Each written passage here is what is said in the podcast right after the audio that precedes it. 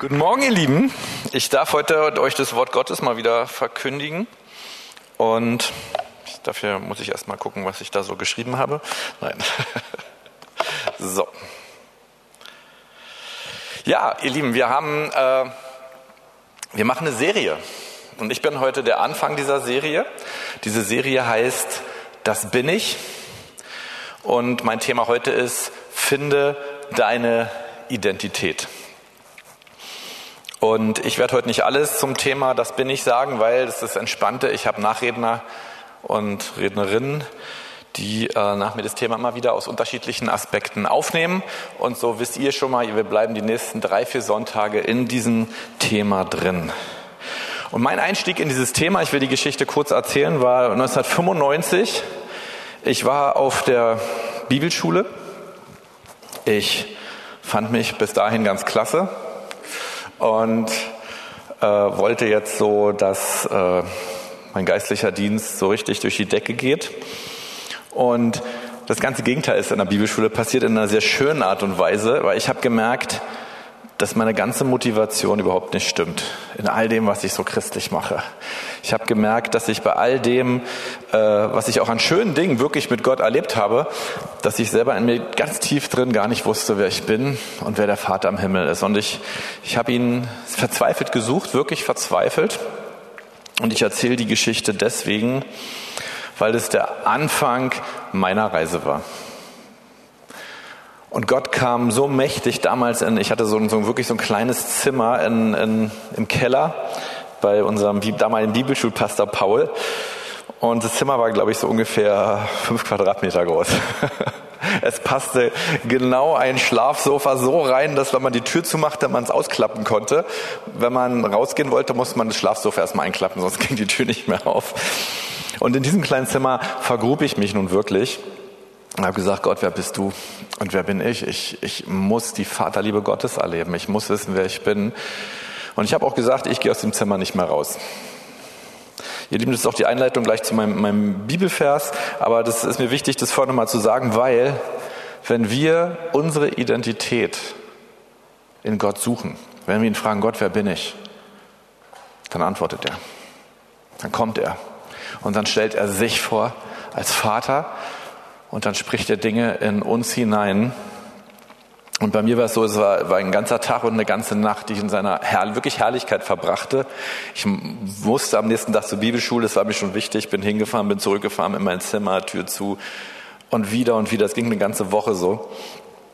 Aber warum sage ich das? Es ist nichts, das ist da nicht abgeschlossen. Und ein Vers, den möchte ich euch jetzt als ersten Vers auch mitgeben, Matthäus 11, Vers 29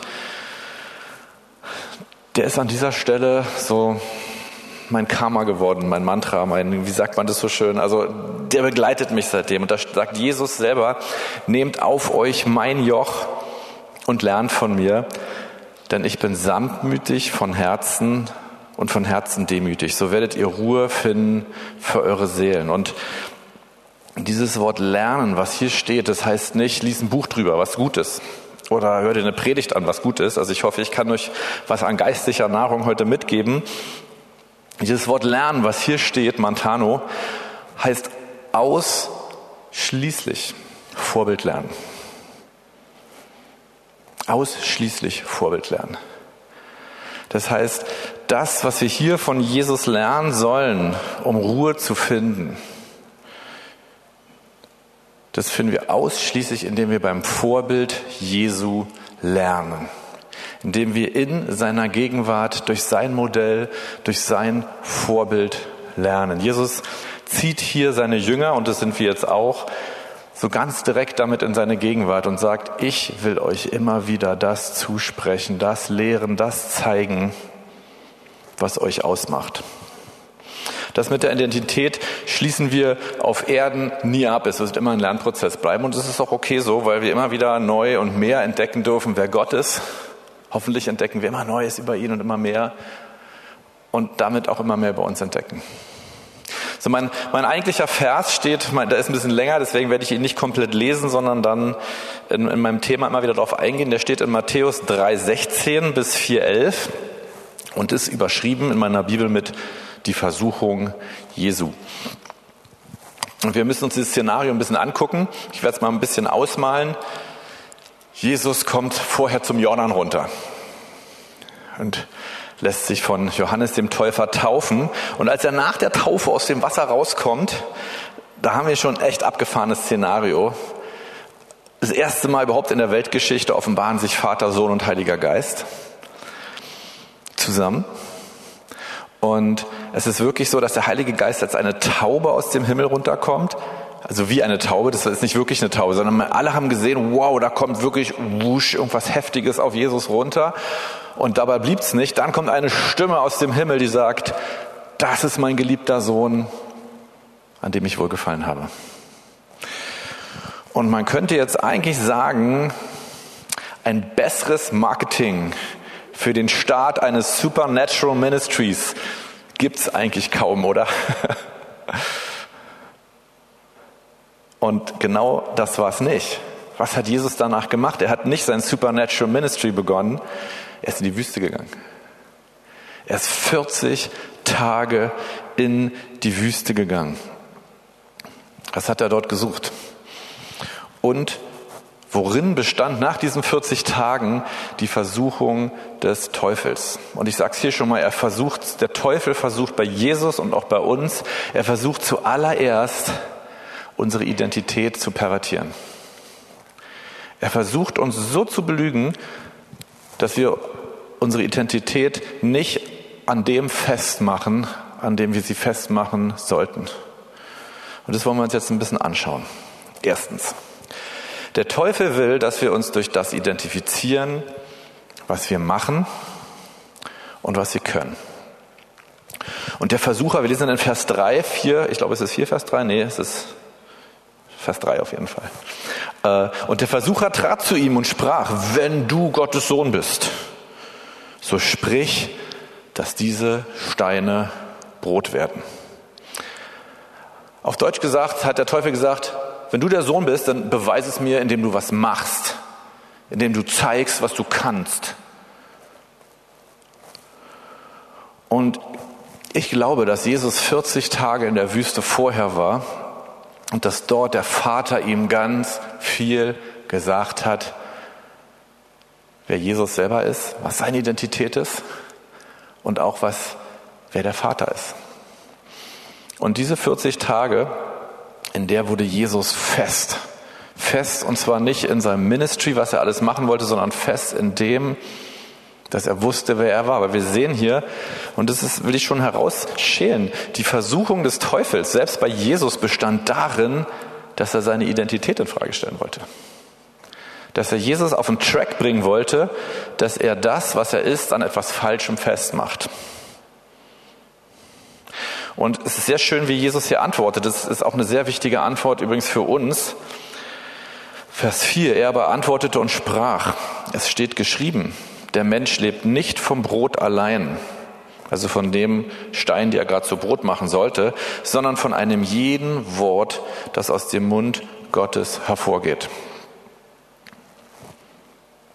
Wir finden unsere Identität ausschließlich darin, dass wir uns von Gott sagen lassen, wer wir sind. Davon leben wir. Das macht unsere Persönlichkeit aus. Und wir ergreifen unsere Identität, äh, wenn wir aussprechen, auch was Gott über uns sagt. Und dann aus diesen Worten Offenbarung werden und Glauben werden und, und ganz tiefe Offenbarung von Gott selber. Äh, Wolfert hat ein ganzes Buch darüber geschrieben, das heißt, wer bin ich? Nur mit Bibelversen voll, darf ich aber nicht drüber reden, weil das machen noch meine Nachredner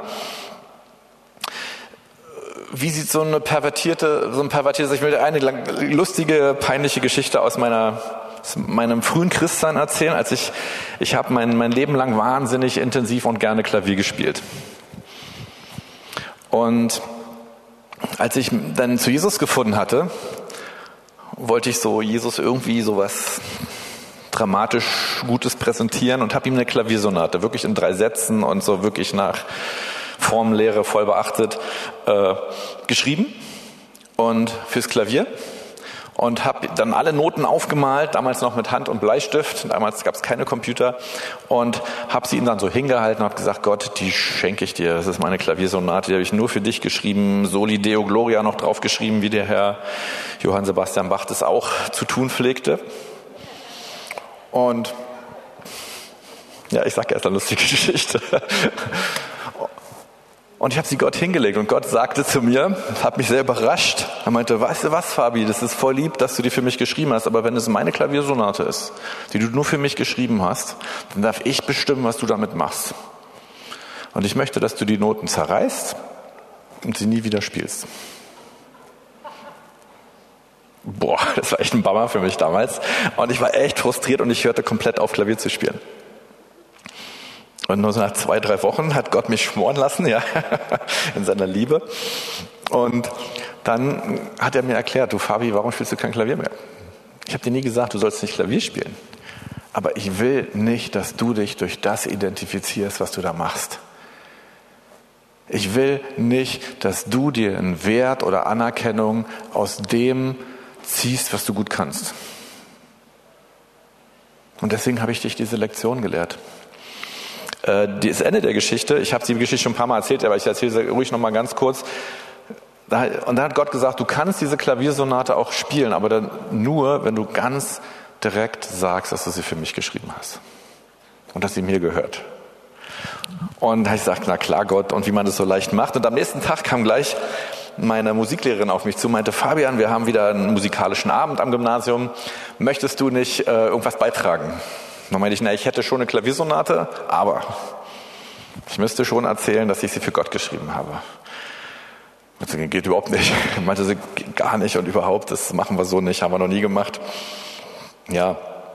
Und dann kam sie aber nochmal wieder und meinte, machen wir doch, darfst du machen. Und ich durfte vor 500, 600 Leuten Jesus bezeugen. Ich durfte von Jesus erzählen. Kurz, aber knackig.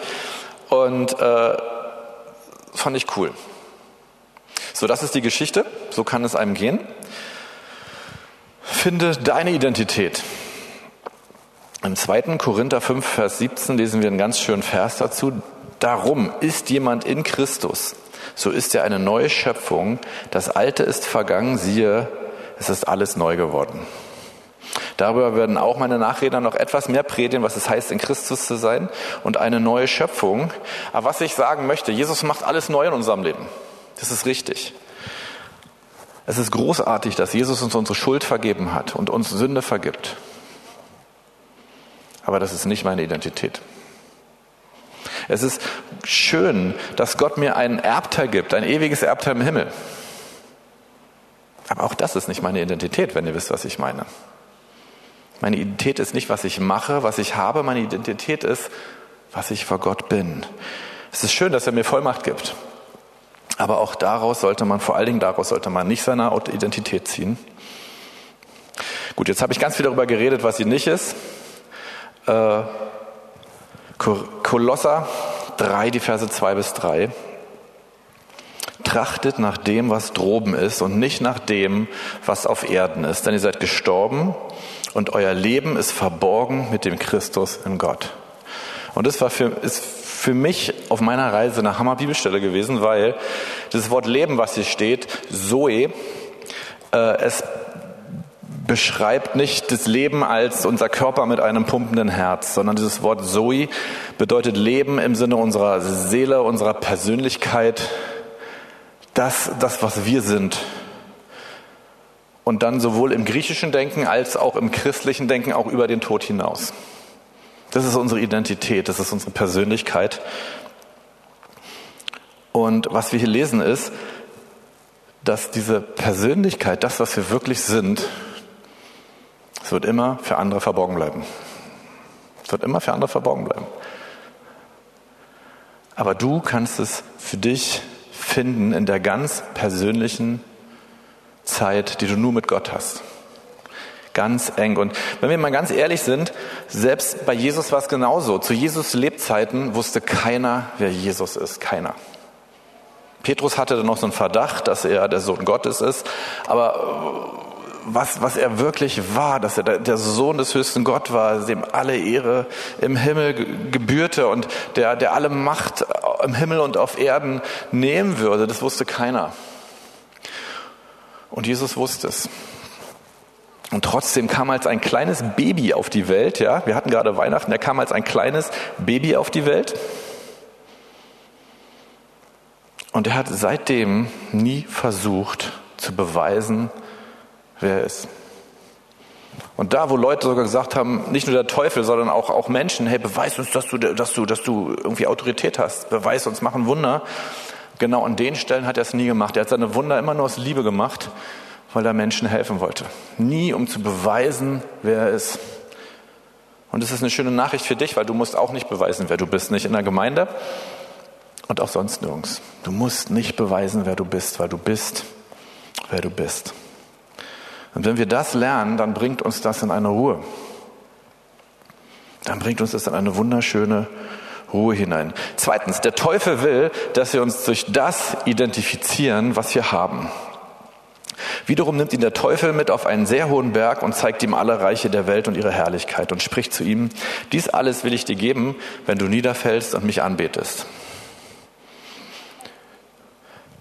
Dieses Angebot galt an Jesus, wenn er wirklich das Versprochen überhaupt haben wollte. Man könnte sogar denken, hey, das ist voll die Abkürzung. Jesus soll doch alle Macht im Himmel und auf Erden gegeben werden. Hier ist die Abkürzung. Muss er nicht ans Kreuz, muss er das Ganze nicht machen. Er kriegt's auf einen schnelleren Weg. Und Abkürzungen im Reich Gottes sind immer Umwege. Immer. Und das Schöne, was Jesus hier nur sagt, ist im Vers 10, da spricht Jesus zu ihm, weiche Satan, denn es steht geschrieben, du sollst den Herrn, dein Gott, anbeten und ihm allein dienen. Jesus tat all das, was er auf der Erde tat, selbst das, dass er eben der höchst, als höchster Gott alle Macht im Himmel und auf Erden angenommen hat, alle Herrlichkeit angenommen hat, er tat es nicht, um etwas erlangen zu wollen, sondern er tat es nur, weil er wusste, dass es seine Bestimmung war. Und deswegen konnte Jesus alles hinlegen, was er hatte, immer wieder. Er konnte immer wieder alles, was er hatte, hinlegen. Und wenn da eben mal äh, 10.000 Menschen oder wie viel das da immer waren, Essen brauchten, Judas hätte das Geld gehabt, um 10.000 Menschen Essen zu kaufen. Es war nur kein Essen da zum Kaufen, weil die Dörfer weit weg waren. Und weil man nicht wusste, wie man es herkriegt. Und dann hat Jesus ein Wunder getan, weil, weil, ihn, weil er sich über die Menschen erbarmte, die nichts zu essen haben. Aber Jesus hatte eine Menge Geld. Aber das hat er nie über seine Bestimmung gestellt. Gott anzubeten heißt, sich frei zu machen von allem, was von uns Anbetung begehrt. Gott anzubeten heißt, sich frei zu machen von allem anderen, was unsere Identität pervertieren möchte. Und das tat Jesus bereits die 40 Tage vorher, glaube ich wirklich. Und weil es so, weil der Teufel immer wieder versucht, unsere Identität zu pervertieren, möchte ich dir auch noch einen Punkt sagen. Es ist wirklich hilfreich, wenn wir andere Menschen haben, die einen gut kennen, die schauen und auch merken, wo wir uns da selber beschummeln. Weil wir sind alle Menschen und wir beschummeln uns da alle. Alle. Jeder von uns. Und wer meint, er beschummelt sich dann nicht und er holt alle Ehre nur von Gott und holt seine Identität nur aus dem Verborgenen bei Gott, der hat sich schon selber belogen. Und daher ist es hilfreich, wenn man Menschen hat, die einem auch spiegeln und sagen können, sag mal ganz ehrlich, Vertraute natürlich, ja. Also ihr braucht jetzt nicht alle auf mich zukommen. Ich weiß, ihr findet eine Menge bei mir. Meine Ehefrau ist da ehrlich gesagt mein bester Berater. Ich kann ihr nichts vormachen und sie mir auch nicht. Warum? Weil wir uns schon fast 22 Jahre sind wir verheiratet. Äh, wir kennen uns schon länger, als wir gelebt haben ohne einander. Ich, ich will dir auch sagen, wenn du deine Identität finden möchtest, ist es wirklich hilfreich und dafür ist Gemeinde da, weil wir, da tun wir es in Liebe. Wenn wir uns auch gegenseitig dabei helfen, bitte nur, wenn du gefragt wirst, dass wir auch Menschen haben, die uns spiegeln, wo wir uns doch noch irgendwo Anerkennung holen aus dem, was wir können und machen oder aus dem, was wir haben. Weil keiner von uns weiß, ich mache das absichtlich, sondern wir machen es, weil wir vom Teufel belogen sind. Und da dürfen wir austreten. Der Teufel will drittens, mein letzter Punkt, dass wir uns durch das identifizieren, was die anderen über uns denken. Darauf nimmt ihn der Teufel mit sich in die heilige Stadt und stellt ihn auf die Zinne des Tempels, Vers 5, und spricht zu ihm, wenn du Gottes Sohn bist, so stürze dich hinab, denn es steht geschrieben, er wird seinen Engeln deinetwegen Befehl geben und sie werden dich auf den Händen tragen, damit du deinen Fuß nicht etwa an einen Stein stößt. Wir hatten die Engel schon eben im prophetischen Wort. Ich werde gleich am Ende nochmal drauf eingehen. Das ist super spannend hier, weil das ist ja tatsächlich gleich was mit den Engeln passiert. Aber erstmal müssen wir uns bewusst machen, wie, wie, was war die Versuchung? Die Versuchung war, Jesus, geh doch in den Tempel, da sind deine Anhänger, da sind die ganzen, für die du als Messias gekommen bist. Und zeig ihnen doch einfach, indem du so richtig da so reinschwebst, so von oben, dass, dass du der Messias bist. Marketingmäßig keine schlechte Idee mal wieder, aber nicht Gottes Idee. Und er sollte dort etwas beweisen, um von den Menschen gesehen zu werden. Eigentlich genau von seiner Zielgruppe, denn Jesus ist als erstes für die Juden als Messias gestorben. Er war der Gesalbte, zuerst für die Juden und dann äh, für die Nation. Da sprach Jesus zu ihm, Vers 7, wiederum steht geschrieben, du sollst den Herrn, dein Gott, nicht versuchen. Jesus hat es nie nötig, Gott auf die Probe zu stellen. Auch nicht, wenn er ein Wunder brauchte. Und auch wir, wir beten manchmal für Wunder und sie passieren nicht. Und dann ist wichtig, dass wir die Ident unsere Identität Gottes, die, die wir in Gott legen, dass wir sie nicht daran festmachen, dass er sich beweisen muss. Das ist ganz, ganz wichtig. Wir sind in seiner Hand und Gott ist so gnädig, er ist so übernatürlich, so machtvoll in seiner Liebe und auch mit seinen Wundern und Taten. Aber selbst Gott will sich uns gegenüber nicht durch seine Zeichen und Wunder, er will nicht, dass wir ihn darüber identifizieren. Er will sie gerne tun, weil er uns liebt und weil wir sie brauchen, weil wir schwach sind. Aber das ist nicht seine Identität. Es ist ein Teil seiner Identität, dass er der Gott ist, der Wunder tut, ja, der Miracle Maker, aber das, was er in einer Beziehung zu uns ist, das erfahren wir nur im Verborgenen. Das sollten wir nicht daran festmachen. Und Jesus tat auch nie etwas, um andere Menschen zu beeindrucken. Und deswegen können wir wahnsinnig viel aus dem Verhalten Jesu im Wort Gottes lernen. Er ist unser Modell. Der Heilige Geist offenbart es uns, aber er ist das Modell, er ist der Menschensohn. Er ist der, der Fleisch hatte, der Hände und Füße hatte und einen Kopf obendrauf. Und von ihm können wir genau dieses Verhalten in so einer Situation lernen. Durch vier Evangelien hindurch und durch seinen Geist, der uns im persönlichen Gespräch mit ihm die Dinge offenbart. Und der Heilige Geist offenbart uns das Modell für unser Leben. Er offenbart uns das Modell auch für deine Identität. Der wichtige Punkt dabei ist, und damit will ich heute schon abschließen, ist, dass wir aktiv unsere Identität suchen. Wir müssen Gott, wir müssen nicht, aber ich ermutige euch, Gott die Frage zu stellen, immer wieder, immer wieder, nicht nur einmalig und sagen, jetzt ist das Thema abgeschlossen, immer wieder zu sagen, Gott, wer bin ich? Und auch immer wieder zu fragen, Gott, wo hole ich mir meinen Wert noch aus dem, was ich tue, aus dem, was ich habe, da, wo ich mich vor Menschen beweisen möchte, da, wo ich mich auch in Frage stellen lasse durch das, was andere Menschen über mich sagen und mach mich frei davon. Und wo, wo hier bei, beim, jetzt bei der, bei Einführung in dieses Thema, das bin ich, die, meine neue Identität, meine Identität, möchte ich euch ermutigen, diese Entität ist etwas, was ihr nur bei Gott im Verborgenen finden könnt. Aber das Schöne ist, dort werdet ihr sie finden. Gott will euch gerne zeigen, wer er ist. Es ist keine lange Suche, es ist keine komplizierte Suche sondern Gott macht es. Und ich glaube ehrlich gesagt, Jesus, der ist die 40 Tage nicht aus der Wüste rausgegangen, nicht weil er so lange bleiben musste und jeden Tag dachte, oh, wann ist meine Fastenzeit endlich zu Ende? Sondern ich glaube, Jesus wäre, wenn, wenn er nicht sein Ministry hätte, der wäre sein ganzes Leben in der Wüste geblieben und gesagt, Gott ist so schön hier mit dir. Hier will ich bleiben. Gott macht es gerne. Und damit will ich auch schon abschieden, abschließen. Vielleicht kann die Band jetzt sogar noch mal auf die Bühne kommen. Der Livestream verabschiedet sich in vier Minuten. Und lass uns das jetzt gemeinsam tun. Dass sich jeder auf seinem Platz noch mal ein paar Minuten Zeit nimmt und Gott entspannt diese Frage stellt, wer bin ich? Und eine Sache habe ich vergessen und vielleicht ist es sogar was Prophetisches, was wir heute noch tun können. Paulo hat es schon am Anfang in seiner Betung sogar auch schon gemacht, das Wort von Sissi.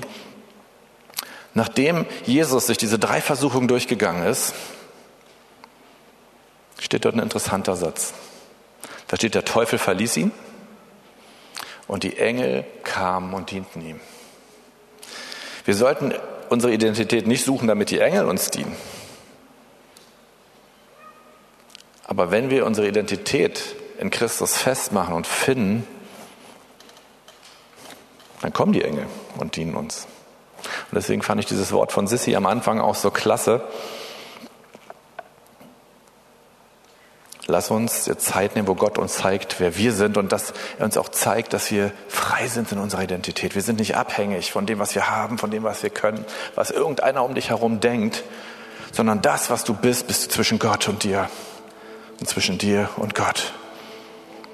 Und deswegen lass uns jetzt, wenn ihr wollt, aufstehen als die, deren Identität verborgen ist in Christus, aber die wir alle gemeinsam mit dieser in Christus Identität vor ihn kommen.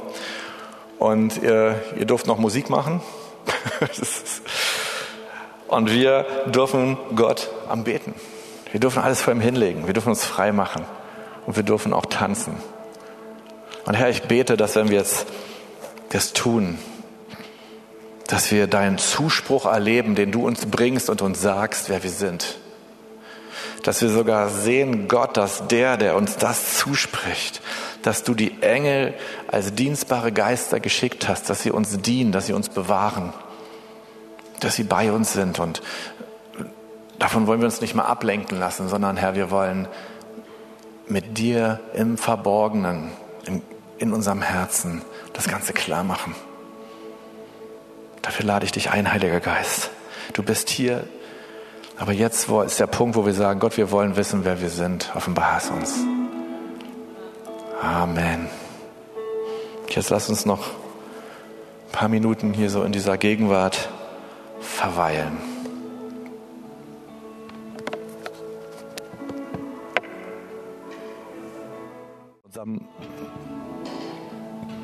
Von unserem Livestream müssen wir uns jetzt verabschieden. Tschüssi, war schön, dass ihr dabei wart. Ich hoffe, wir konnten euch was an geistlicher Kost mitgeben und wir werden jetzt auch zum Ende kommen. Jesus war 40 Tage in der Wüste. Das heißt, wenn du zu Hause allein bist, hast du es schon mal definitiv besser als Jesus. Aber ich will dich ermutigen, nimm dir die Zeit und frag Gott ganz in Ruhe. Mach dir Musik dazu an, mach dir einen Kaffee, einen Tee, irgendwas. Und frag immer wieder neu, Gott, wer bist du? Und, und frag auch, wo hole ich mir meinen Wert noch aus falschen Sachen? Zeig es mir. Und das wird uns als ganze Gemeinde, weil es jeden Einzelnen in Vollmacht bringt, es wird uns an einen anderen Punkt bringen. Das ist nicht mal der Grund, warum wir es machen. Aber das passiert dann. Und dafür müssen wir auch frei werden, dass wir irgendwo denken, wir werden in einer guten Gemeinde oder wenn hier tolle Sachen passieren, dann sind wir eine tolle Gemeinde. Das brauchen wir gar nicht. Das brauchen wir gar nicht. Wir als Gemeinde dürfen in erster Linie Familie sein, füreinander da sein, den Schwachen dienen, den Kranken dienen, den Armen dienen. Und Gott wird den Rest machen. Es befreit. Danke, Jesus. Und jetzt hat